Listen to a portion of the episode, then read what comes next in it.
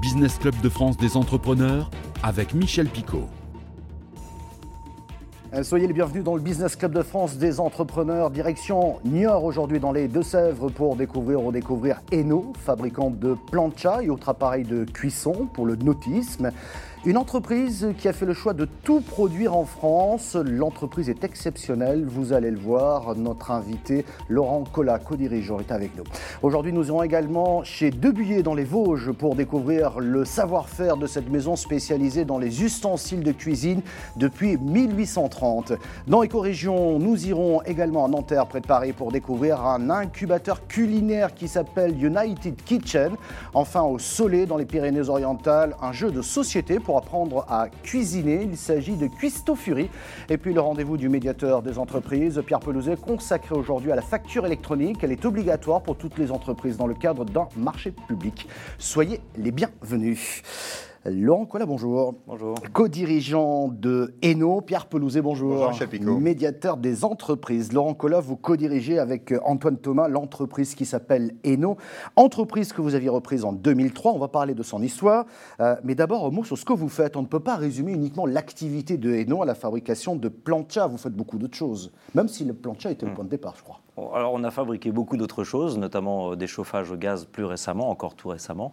Et nous sommes également spécialistes, leaders mondiaux de la fabrication d'appareils de cuisson pour le nautisme, pour les bateaux à voile, dont les Français, euh, dont nous sommes Français les leaders mondiaux, les fabricants de bateaux à voile, je veux dire. Je vous la parenthèse tout de suite, je voulais vous poser la question plus loin. Quelle est la différence entre la cuisine pour le nautisme et la cuisine qu'on peut retrouver à la maison, si ce n'est qu'ils vont mieux attacher les appareils au bateau pour, pour pas, pour pas qu'ils se renversent Oui, la grande différence, c'est qu'effectivement, dans le cas du nautisme, les, les appareils sont soit accrochés au balcon du bateau, soit euh, posés sur des cardans de façon à euh, contrecarrer le gîte du bateau au moment du virement de bord, pour, pour ceux qui connaissent euh, ces moments de, un peu périlleux. Ouais, je comprends, je comprends. Un petit mot sur les planchas, à gaz ou électrique. Mais là, c'était quand même le secret de la réussite, quand même. De quoi Non le- la, la, la plancha chez vous Alors oui, C'était c'est- quoi ce secret, le- finalement le, secret, il était finalement inclus dans les savoir-faire de l'entreprise parce que nous travaillons des, nous travaillons des matériaux très nobles comme l'acier inoxydable, le cuivre, le laiton, des matériaux très résistants à la corrosion. Et je trouve que, enfin, on, pense que c'est, ce sont des matériaux tout à fait adaptés à la cuisine extérieure qu'est la plancha. Mhm. Voilà. Et puis nous maîtrisons euh, depuis toujours, depuis des dizaines d'années, les technologies et gaz et électriques qui sont l'énergie naturelle de la cuisson. euh, pour ce, ce type de, ce type Ouais. de matériaux. Voilà. Alors, en 1909, à Revin, dans les Ardennes, Arthur Hainaut, un industriel, se lance dans la fabrication de produits en fonte pour le chauffage et la cuisson. C'est le début de l'aventure. début, ça commence avec les mêmes genres de produits, c'est ça qui est frappant. ouais. Ouais. En 1916, l'entreprise s'installe à Niort, elle grandira, se développera sereinement malgré, je dirais, les différentes crises économiques et les guerres. Moi, je suis toujours très admiratif d'une entreprise qui traverse ces périodes très douloureuses de, de, de notre histoire. Entreprise classée aujourd'hui au patrimoine vivant. Ça, vous y tenez à ce label? Oui, c'est un label auquel on a tout de suite adhéré quand on en a entendu parler. C'est Entreprise du patrimoine vivant, c'est la reconnaissance de tous les savoir-faire rares en France. Alors, ils sont parfois très euh, portés par une seule personne ou parfois par des plus grandes entreprises, parfois très historiques comme Louis Vuitton ou, ce genre de, ou Hermès, ce genre de belles entreprises. Et voilà donc une, une association d'entreprises portée par, le, par, par les gouvernements successifs. Donc c'est un très beau label. C'est un peu l'équivalent de- de- du travail de Viollet-le-Duc au 19e siècle, c'est l'identification des vieux Mmh. châteaux. Et on a dit il faut préserver ça. En quelque sorte, l'identification des savoir-faire en France, c'est euh, la prise de conscience qu'il faut préserver ces savoir-faire par tous les moyens. Comme on est labellisé Origine France Garantie, on est incité par ce label euh, auquel on est extrêmement attaché, puis qui parle énormément aux consommateurs, on est attaché à rendre euh, ce label de plus en plus efficace, c'est-à-dire d'acheter de plus en plus en France. Je pourrais citer plusieurs exemples où j'ai fait le choix de fournisseurs français plutôt que de fournisseurs espagnols, italiens ou, de plus loin pour favoriser mon, label Origine France Garantie. On va parler de vos projets dans une poignée de secondes. Voici notre rendez-vous éco-région avec une autre entreprise qui est classée au patrimoine euh, vivant. Euh, vous la connaissez certainement, Laurent Collat. Il s'agit de Buyer. Depuis 1830, il fabrique dans les Vosges des ustensiles de cuisine haut de gamme. Euh, nous irons ensuite découvrir United Kitchen, le premier incubateur culinaire. Enfin, en direction le Soleil dans les Pyrénées-Orientales pour découvrir Cuisto Fury, un jeu de société pour apprendre les recettes et donc apprendre à cuisiner. C'est éco-région. C'est au lieu-dit Fémont, tout à côté du Val d'Ajol, que sous la forme d'un petit atelier artisanal de chaudronnerie, naîtra en 1830 celle qui, aujourd'hui, est considérée comme incontournable dans son domaine, la création d'ustensiles de cuisine et de pâtisserie pour les professionnels des métiers de bouche et la haute gastronomie l'entonnoir à piston, les appareils pour remplacer les poches à crème, les choses comme ceci, c'est de buyer. Le de buyer, il se déforme pas, le revêtement tient bien et ça dure dans le temps surtout. Il peut faire du sur-mesure. Il n'y a pas de limite quoi, il y a des tests et des retests. Découpage de légumes d'un côté, de fruits d'un autre. Ici, tout le monde cuisine, mais personne pour la même entreprise. Dans ces 600 mètres carrés, sont incubées différentes startups de l'alimentation responsable. Un environnement adéquat pour se lancer ou produire sans investir. Tout est mis à disposition pour débuter dans les meilleures conditions. Des cuisines partagées avec des équipements dernier cri, des laboratoires pour faire de la pâtisserie ou de la boulangerie, et des espaces pour stocker.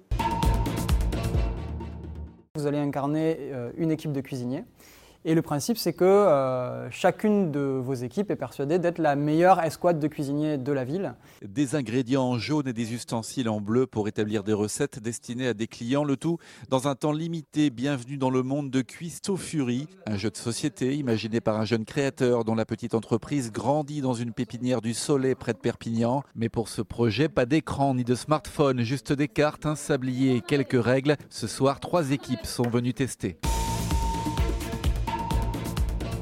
J'ai vu que vous regardiez ce que fait Debuyer, qui est quand même une maison formidable, il hein, faut quand même le dire. c'est une magnifique maison, bien sûr. Ça pourrait peut-être se marier avec vos Qui est une source d'inspiration pour nous, parce que ce sont des produits très durables et puis très, très esthétiques aussi, bien sûr. Clair, On parlait tout à l'heure de, de, cette cuisine euh, pour, pour, les bateaux, hein, pour les équiper.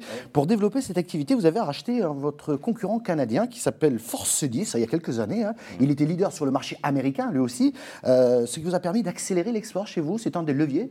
Bah, On était leader en Europe euh, de la fabrication d'appareils de cuisson pour les bateaux et on avait soit le choix d'aller conquérir les États-Unis, c'est-à-dire d'aller concurrencer cette marque américaine Force 10, leader aux États-Unis, enfin en Amérique du Nord. Et puis on a fait le choix, par l'opportunité d'une rencontre avec le dirigeant de cette entreprise, de, de le racheter plutôt. Ah Alors ça, ça, nous a coûté quand même quelque chose, hein, c'est jamais anodin, mais... Euh, et on a quand même vécu une crise très marquée de, du nautisme à partir du moment où on a racheté cette entreprise, donc il nous l'a vendu au bon moment quand même.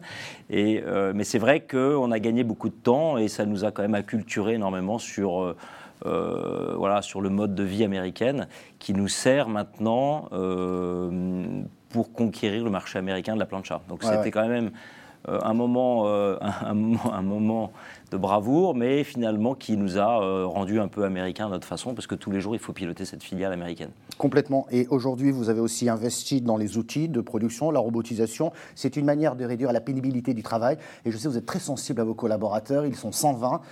vous êtes très sensible également aux personnes en situation de handicap dans votre entreprise. Tout ça fait partie de l'ADN. C'est une volonté affichée du bien-être finalement au travail pour pouvoir avoir des résultats derrière aussi, vous direz. Oui, oui, et puis je crois que ça fait partie de notre culture française de l'industrie. Elle a, merci d'ailleurs de nous inviter dans vos émissions parce qu'en fait on la remet, on remet en avant tout ça, mais ça a été un petit peu perdu. Mais tout ce que vous venez de citer, ce n'est que l'ADN de l'industrie française. Alors on le fait tous plus ou moins consciencieusement, mais euh, c'est vrai que de mettre au travail des gens qui sont en situation de handicap ou de proposer des emplois à des gens qui ont peu d'instruction, c'est euh, voilà, c'est la vertu même de l'industrie française. Et il y, en a, bien d'autres, mm. peut-être qu'on les abordera, je ne sais pas, mais et c'est vrai qu'on y est sensible parce que faire travailler des personnes handicapées, c'est aussi réaliser qu'elles ont un atout tout particulier dans certains domaines de, de, de la fabrication manuelle. C'est clair, c'est clair. L'outil de production, vous passez de 120, je crois, à 500 planchas par jour, c'est ça? Oui, oui, oui, c'est ça. Oui, on est à peu près dans ces. On n'a pas encore atteint véritablement ces chiffres-là, mais on est sur cette voie-là parce qu'il y a beaucoup de mise au point pour y C'est complètement automatisé. Ce que nous faisons en matière d'émaillage, hein, les planchas sont émaillés, donc on vient recouvrir d'une couche de verre la fonte, et je crois. Euh, qu'à ma connaissance, nous sommes les premiers au monde à maîtriser pour l'instant cette technique. Donc, eh, comme on est les premiers, on, on essuie un peu quelques, quelques plates, enfin quelques émaux, mais ça se passe bien et c'est vrai que euh, ça va nous permettre. Euh, la, principale difficulté de, ce, processus, c'est sa lenteur. Hein, pour, pour cuire une plaque de plancha à 800 degrés, ça, d'abord il faut le faire plusieurs fois. Il faut le faire à une vitesse très lente dans le four à 800 degrés, ou alors il faudrait avoir un four immense, mais notre four ne fait que 25 mètres de long. Et, euh, et, l'idée, l'idée, c'est si j'arrive véritablement à produire plusieurs centaines euh, de l'ordre de 500 plaques par jour, je peux assez facilement aller conquérir le marché américain, qui lui sera vraisemblablement assez vite de plusieurs dizaines de milliers de planchas. Donc ça nous ça nous met en situation de voilà d'être prêt pour, euh, pour conquérir ce grand marché. et, et, même et même peut-être si euh, Donald Trump décidait, ou ses successeurs décidaient de, refermer complètement les frontières, bah, d'aller copier-coller ce processus de, robotisation, euh, de trouver un fondeur, euh, parce que je ne suis pas fondeur, j'achète mes plaques en fonte en Alsace, mais de trouver un fondeur américain et puis d'émailler avec mon processus mm. robotisé directement sur place dans une ville américaine à choisir. C'est l'axe principal, je dirais, des projets que vous avez là pour les... Oui, le développement nord-américain, c'est un axe stratégique qu'on a démarré par Québec. Mm-hmm. donc on a une formidable commerciale dans la zone de Québec, je ne sais pas si elle nous entendra, mais en tous les cas, elle sera contente d'entendre ça on est très très euh, content de son travail là-bas et, ma foi, on arrive à convaincre très rapidement les Québécois. La croissance est forte euh, dans, cette, euh, dans cette petite zone francophone du monde. Merci pour toutes ces précisions, Laurent Collas. C'est l'heure du rendez-vous du médiateur. Et Pierre Pelouzet, nous allons parler de la facture électronique en précisant que toutes les entreprises, dans le cadre d'un marché public, doivent dématérialiser désormais leurs factures. Mais est-ce facile? Est-ce fiable? Comment ça marche? Ça coûte combien?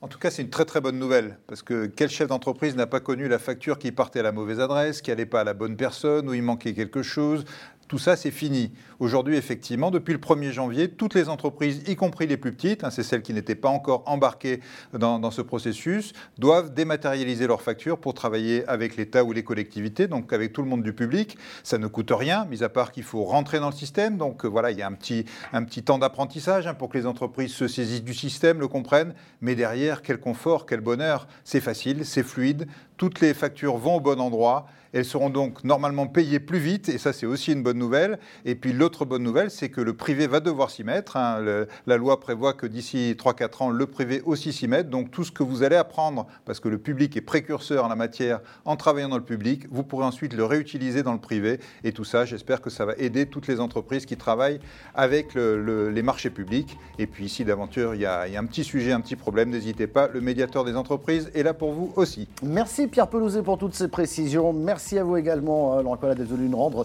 nous rendre visite. J'étais très heureux de mieux découvrir votre, votre entreprise Eno, qui est basée à Niort. Merci à vous de nous avoir suivis. Vous pouvez retrouver cette émission sur le site internet de votre télévision locale, sur celui de l'émission, mais aussi sur quelques radios FM. On arrive également en radio ou encore en podcast audio. Merci de votre fidélité.